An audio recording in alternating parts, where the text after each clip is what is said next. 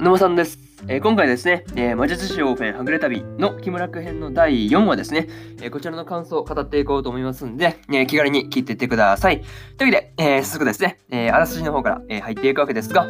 街で騒ぎを起こしたオーフェンたちは、ラニオットという男に助けられ、隠れ家に囲まれていた。彼は自分をオートから発見されたスパイだと告げ、オーフェンに協力を申し出る。秘密の地下道から木村区新天街への潜入を図るオーフェン一行とラニオット。一方、アザリーは世界書を読み、世界の秘密に触れていく。というね、えアニメ公式サイトからの引用になります。ここからですね、え順次感想になっていくわけですが、まずは一つ目ですね、えラニオットとの出会いというところで、えオーフェンたちがですね、えラニオットという人物に出会っていたわけですが、まあ、前回のそのラストの詐欺の中で、えオーフェンと、えクリオとマジックの、え3人をね、助け出してくれたのは、えこの人だったんですね。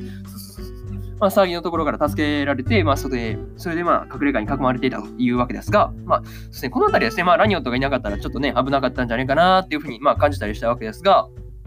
まあ、それとですね、あとはそのラニオットとね、あのオーフェンも同じ魔術魔術師であるということとか、えー、騒ぎを起こしてメッチャンを捕まえようとしていたこととかですね、まあ、そうですね、ラニオットも、あの、なんていうの、まあ、そう出身というか、そうですね、まあ、身分と、あれですよね、目的をまあ明かしてくれて、まあ、自分から明かしてきたわけですが、まあ、そうですね、まあ、この辺の話を聞いて、あの、ラニオットをね、まあ、雇っていた人物が誰なのかとかね、その辺とか、あとは、その、メッチェンがね、その姿を消したこととね、まあ、この2つですね、うん、この辺がちょっとなんとなくですが、まあ、気になったなっていう話ですね。はい。まあ、これがまず1つ目の感想である、えー、ラニオットとの出会いというところですね。はい。で次2つ目で、えー、アザリーと世界書というところで、えー、アザリーが、えー、世界中の記述をね、元に、えー、動いているというふうな、まあ、雰囲気が、雰囲気がね、あったわけですが、まあ、アザリーがね、その買い物に、買い物に出かけていた、ボルカンと道中に、えー、外輪街ですね。でのそのあの騒ぎをね、まあ聞いているっていうところを見ると、まあそうですね、まあアザリはすでに壁の内側にも入ってるのかなとかね、なんかその辺を思ったりしました。はい。まあ、それにしてもですね、あの、世界史の内容もなかなか、うん、複雑な感じがね うん、あって、なかなかそうですね、なんていうの、理解が追いつかない感じがあったんですが、まあ、途中で破れていたのは、その純粋に古い、なんていうの、書物だからその破れていたのだけなのか、うん、それとも誰かがその恋に破ったのかっていうところも結構そうですね、なんか意外とその辺大事になってくるんじゃないかなっていうふうに、えー、思ったりしました。ましたはい。あとですね、あの、その世界史の中と、ね、オーフェンたちの会話話の中でもね、あのイスターシバというね、まあ、人物の名前が出てきていたわけですが、まあ、明らかにね、あの、なんていうの、そのストーリーに深く関わってきそうな感じがありましたよね。そう。まあ、個人的にそのイスターシバがですね、まあ、どんな人物なのかっていうところもすごい、うん、気になるところですね。うん。なので、えー、早く知りたいなっていうところがあります。はい。これが、えー、2つ目の感想である、えー、アザリと世界書というところで、えー、次3つ目ですね、え地下道から向かおうというところで、えついに、えオーフェンたちが、え地下道から壁の内側にね、まあ、目指していくというわけになることになるわけですが、まあ、ラニオットからの提案で、え宿屋ののね、の奥にある、えフルイドから、え地下道に行けるという話で、そこから行こうという話になるわけですが、まあ、宿屋宿屋のね、まあ、奥でそのラニオットにね、まあ、腕試しというわけですね、そうことをされるわけですが、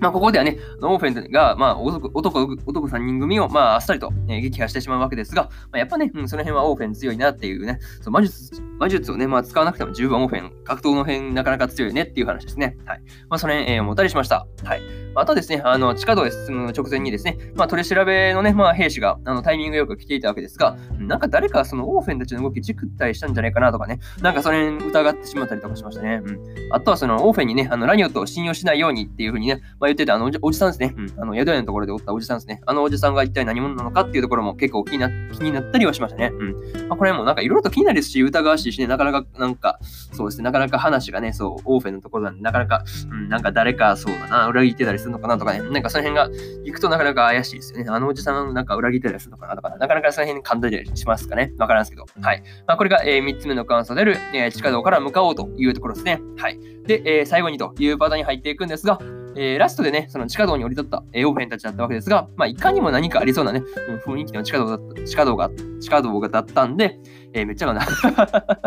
地下道だったんで、えー、次回ね、まあ、どうなってしまうのかですね、まあ、その辺が気になるところでありますね。はい。それと、えー、アザリが、えー、どんな風に動いてくるのかですね、まあ、この辺もやっぱ注目しておいた方がいいのかなっていうふうに、えー、思ったりしました。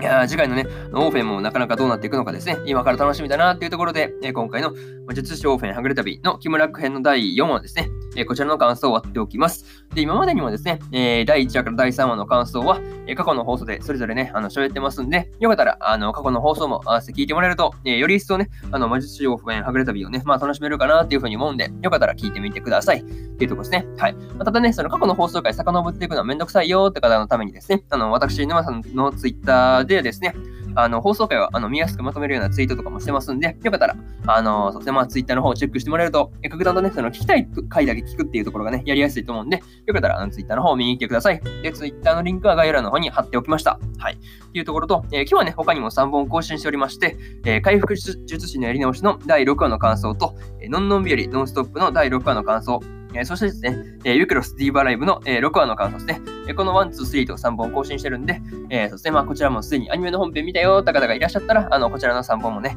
あの感想の方楽しんでもらえるかと思うんで、よかったら聞いてみてください。で、明日ですね、ね明日も4本更新するんですが、えドクターストーン2期の、え第6話の感想と、天地創造デザイン部の、え7話の感想、えそしてですね、え5等分の花嫁2期の第7話の感想ですね。えこれ、これこちらとですね、えー、例えば、ラスダンジョン前の村の少年が序盤の街で暮らすような物語の第7話の感想ですね。えこの1、2、3、4と4本ね、更新しますんで、よかったら、え明日もラジオの方聞きに来てもらえると、えものすごく嬉しいです。はい。でこんなところで、え本日1本目のラジオの方終わっておきます。え以上、沼さんでした。えー、それではね、次回の放送でお会いしましょう。それじゃまたね、バイバイ。